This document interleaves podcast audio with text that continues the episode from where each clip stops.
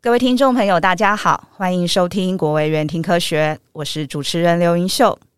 今天我们很荣幸邀请到国卫院国家环境医学研究所陈玉正副研究员，陈老师好。啊，尹秀你好，陈老师的研究领域为空气污染物量测与铺路评估。今天借由节目专访的机会，想请陈老师带着听众朋友们一起认识什么是塑胶微粒，以及简要的分享在塑胶微粒上的研究进展及目的。塑胶制品具耐用特性啊、生活中呢被广泛的使用，为现代人类生活带来许多的便利，但同时也污染了全球环境。是世界上最严重的环境污染问题之一。塑胶微粒是近年受全球重视的环境新兴污染物，且已有研究显示啊，塑胶制品从生产到废弃阶段，整个生命周期都有机会产生微粒，进入地球生态系统及食物链，对人类具有潜在铺路与健康危害的风险。首先呢，嗯，我想请教陈老师哦，什么是塑胶微粒呢？它会在哪里？那又是如何形成的呢？塑胶微粒，其实说在二零零八年，美国国家海洋暨大气总署，我们简称 NOAA，它就帮这个塑胶微粒做一个定义，也就是说，如果这个塑胶碎片那小于五个微米啊，哦五个 millimeter 的这个大小以下，我们就称为塑胶微粒啊。哦除了塑胶微粒，近年也开始关注所谓的纳米塑胶微粒，也就是更小啊，小于一个哦 millimeter 以下的这个塑胶碎片，哦，我们叫做纳米级的塑胶微粒。那您刚刚提到是说它会在哪里？对，那它又怎么形成？以塑胶它无所不在，你可以看到我们生活中充斥的各种塑胶制品，就像对我们现在在正在录音这个麦克风是是是前面这些荧幕、是，天花板，甚至是我们穿的衣服都是塑胶做的，所以这些塑胶制品无所不在。那它怎么形成？塑胶的形成机制可以分成两种，第一种是一次生成，也就是说，我们经常听到电视上有在谈说，啊这个洗面乳上面有一些柔珠，或是牙膏里面会添加了一些这个小小的颗粒，那可以增加清洁，甚至这个化妆品里面也会有。嗯，那这个是在制品里面直接就添加的小小的塑胶微粒，我们称为一次性的。哦，这也是塑胶微粒的一种。那另外最大宗的主要的一次性的呢，是我们在洗衣服的时候，从洗衣机排出来这些废水里面的塑胶纤维，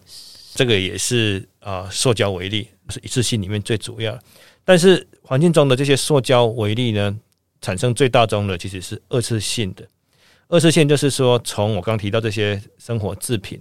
啊，比如说塑胶袋、是保特瓶，像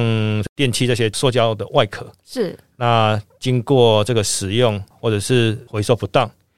或者是它裸露在环境中，那经过日晒、雨淋、光化啊，甚至生物分解，嗯，那会产生更小的碎片。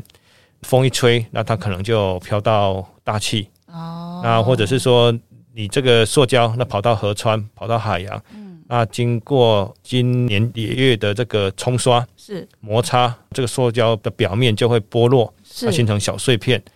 这个也是塑胶微粒的主要的来源。那我们称为二次性。一次性跟二次性呢，在环境里面其实最大宗产生的还是二次性的，就是说我们从塑胶不当的使用或者是回收之后产生的这些碎片流落到环境中，它主要的来源有主要这两个。 OK，请问老师，一次性的也会变成塑胶碎片吗？也会充斥在我们的大气或者是水，就是海洋中吗？呃，一次性的像我刚提到这些化妆品啊，或者是呃洗衣机对柔珠这些，哎对因为政府已经禁用了，所以要产生已经机会已经不多。啊，但是哦 OK 我们的穿的衣服，那经过洗衣机水洗之那后个，纤维，对那个哎纤维跑出来的，那可能是现在一次性里面的最大宗。 OK，所以他们也算是，他们也会变成塑胶微粒，就是了呃，塑胶微粒它是一个很广泛的称号了。是啊，其实你说是微粒，其实它也是一种纤维状。如果只要是小于嗯哦五个 millimeter 以下的，啊我们都也称为塑胶微粒。我觉得我们肉眼都看不到的。小于零点一 millimeter 以下，哦，甚至零点零一，你可能看不到。啊， OK 五大概你还眼睛可以看 得到，哦，OK，OK、o k OK，请问塑胶微粒是一种悬浮微粒吗？比如说我们常听到的像什么 PM 二点 五、这 PM 个问题问十得啊很这好些，然后它跟塑化剂有不一样吗 OK，我只 OK 对，这个问题很好，就是说它是不是一种悬浮微粒是？如果这个塑胶微粒它跑到空气中，是是它就是一种悬浮微粒。哦 但是悬浮微粒，你看它的字面有两个字叫悬浮，也就是说它会浮在大气、哦大气空气中，对对对不对对？对对，可我刚提到塑胶微粒的定义是五个微米以下嘛，哈，是所以它有可能是五，可能是四，嗯可能是零点一，甚至零点零一更小，对不对？嗯，所以你比较大块的塑胶，或者是比较直它径就比较不大会悬的，浮它不会悬浮，嗯它可能风一吹到空气上面啊，可是因为它的重量的关系，直径大，比较大块的东西马嗯上哼就会掉下掉来。下来，可是塑胶粒如果更小，所以我刚刚提到有一个微米以下，嗯甚至有到纳纳米米级级的，的它嗯就会悬浮在空气中，所以，OK，它也是悬浮微粒的一种，甚 OK 至是 PM 二点五里面的其中的一种成分。 OK OK，那那你提到说跟塑化剂有什么不 一对样？塑化剂通常是添加在塑胶制品里面去增加这个塑胶或塑料的雾化特性，比如说我们让产品变得延展性更好是啊，比如说水管。是， PVC 管弹性本来是硬的嘛哈，那你嗯可能加塑化剂之后，可能变成软的。嗯嗯嗯嗯，那可能你你的这些沙发是塑胶做的，你可能添加塑化剂变得比较蓬松舒软嗯，哦，是是就比较延展性了。是是哦，，它的它的用途在这里，它它跟塑胶其实是不一是样。不一样的，对是没错两种不同的东西。是是 OK OK，好哦。想请陈老师哦，再跟我们听众朋友们说说，那为什么这个塑胶微粒是目前世界上最严重的环境污染问题之一呢？然后它的影响层面又有哪些？我刚提过哈，就是塑胶它的特性是什么？它就是稳定性、轻，是还有便宜。是所以我们生活中食衣住行、娱乐都都会充满有了这些塑胶制品嘛，是是是，所以它是无所不在，在我们生活周遭里面。嗯，从二零一九年的研究报道，我们知道是说，全球每年大概生产四到五亿吨的塑胶。那估计呢，到二零五零年，这个全球的塑胶产量呢会高达三百三十亿吨，其中有三分之一会流落在外面。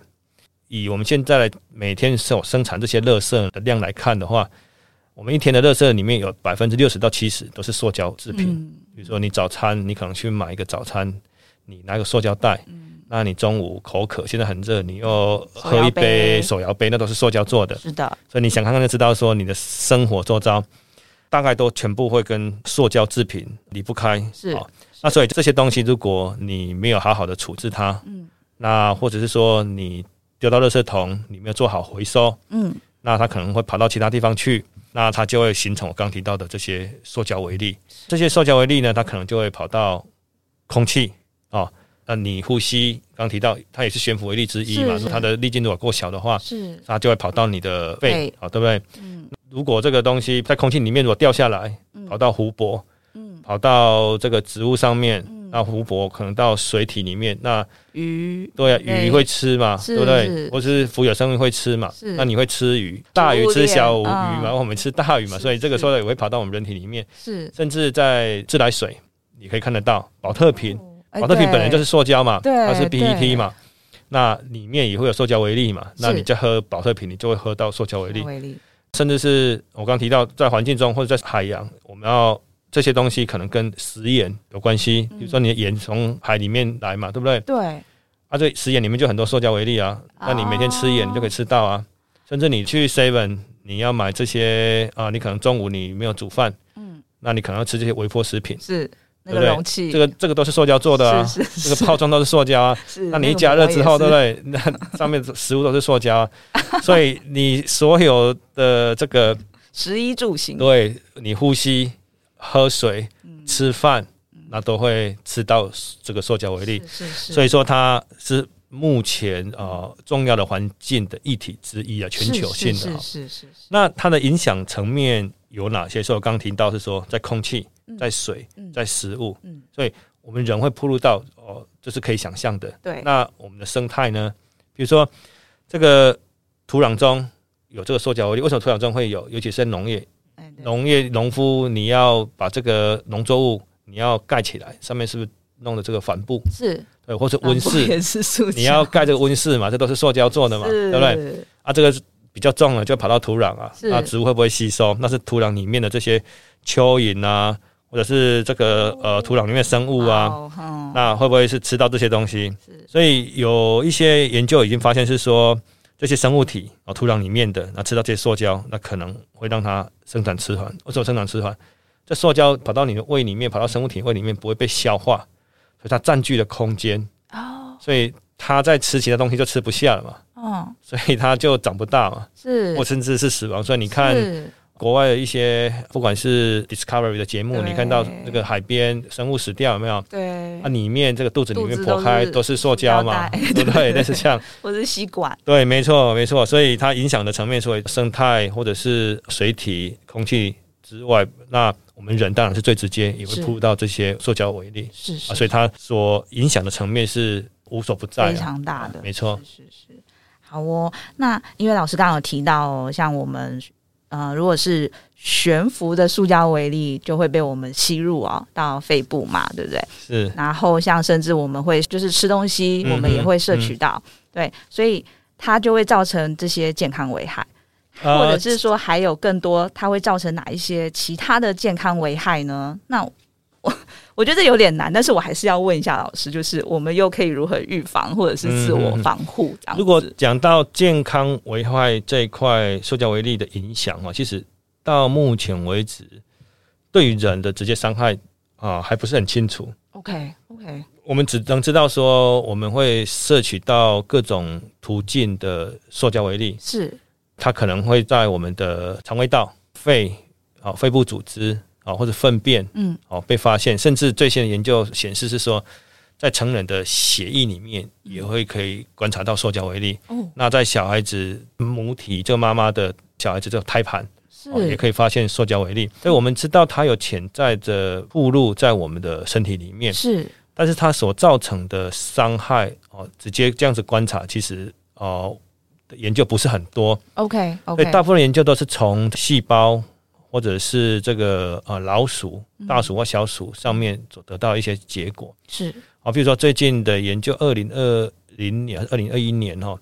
其实在呃 GHM 的 paper 里面就有发现是说啊、呃如果小鼠暴露到这个塑胶微粒，嗯会有产生所谓的生殖毒性，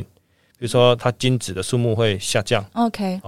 那细胞呢？有人做人体的呃呼吸道的细胞是啊，去看塑胶微粒的影响影，响那也发现是说会哦有细胞毒性啊，会有发炎反应啊，哈、等等。嗯所以在细胞或者是动物层面的研究，哦、跟这个胶这个塑胶微微粒粒的关系其实有蛮多，而且不也不能讲说蛮多了哈。最近已这经几有一年些有一研些已究经的啊结果，对对对可是观察到人的话，而且是一般族群，甚至敏感是族群，是是目前为止是几乎没有，很少很少。但是塑胶研究跟人的哈，其实在职场上面有。我刚提到这些塑胶的这个研究，其实最大的这个有关于流行病学的，其实是在职业误入了哈，因就为是在做这些塑胶制品的工厂里面是没错，你 OK，讲的一点 OK，都没错。 OK 譬如说这个氯乙烯 PVC 粉尘的铺路，这个工人，是那铺路的这些人呢，他肺功能会有下降的趋势，那或者是铺路到这个聚丙烯 PP 的工人，是那他的呼吸道的呃症状的风险会比一般人增加三点六倍，这是已经知哦道的这了，是已经知道职场的研究，但是一般 OK 人这种就是说我们还没有吃到或吸到或喝到 对这对塑胶的对健康危害的影响，其实还没有证据。 OK OK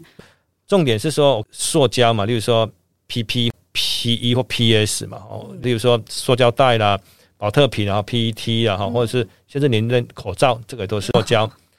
那我刚讲都是好像是这些我们叫做 polymer 哦，这些物质，可是这些物质上面通常会 coating，嗯哦，就是会粘附一些，例如说你的颜色很漂亮嘛，你有些塑胶制品哦好像哇，这颜色好亮，或是上面会上漆，是对不对？而且东西可能上面会有有机或是无机，比如说你要让这个这个塑胶变得更亮，那你可能有一些金属会在上面。啊，所以你这些塑胶制品上面可能会伴随着其他的有机跟无机，是啊，这些污染物这些物质可能是有毒。那当你吸进了或吃进的时候，可能在你体内嗯啊，在你体内待久了，会不会释放出来？不知道哦，所以它可能有潜在的这个健康危害，但是还没有做比较细的研究去证实说确实对人体有害。而且也蛮蛮复杂的，因为您是说它除了有塑胶微粒之外，它还有您刚才说的有机或无机的这些毒物的对物对质，所以你也你不晓得到底是你刚刚提到塑化剂嘛，对不对？对对你对这你是这一个会种加了加到里面，那嘿你吃进来会不会释放出来？是这是一个问题，是是没有错。那我有一个问题，就是像说，刚有说是职业性的，嗯，那塑胶在我们体内不会被吸收嘛，对不对？那看得到吗？就是有点像说之前李医师来讲失眠，嗯是有没有？就是我们看得到它，就是嗯它累积在那里。嗯嗯，那塑胶看不看得可以吗？到，就是在身体里面看不看得对到。对对对对对 对对。我我曾经有一个呃，两年前就是我们开始跟国院申请一个研究，那也获得这个院的补助了哈，是是那他给我们两年的时间，然后去做这个研究，让我们跟呃医奈所的老师一起做。那我是是是们就曾经去观察这个民宅养的这个鸡啊、哦跟实验动物坊的老鼠，哦，鸡哦对鸡，OK，哈，那这些这是动物体里面的肺，我们从肺把它拿出来，经经过这个消化之后呢，我们在它们肺部里面有看到塑胶微粒，但是看到不是肉眼看到，你要透过显微镜啊，是哦，你要透过一些机器去定它的量跟它的特性啊，例如说它是哪一种材质的塑胶，哦哦，确，OK，OK，实我们在生物体里面有看到。那我刚刚提到说在。呃，人的血液里面有没有看到？有那这个研究其实你眼睛也是看不到了，对对对，哦那你还是要透过仪器，例如说你可以透过 GC MAS 你去定性，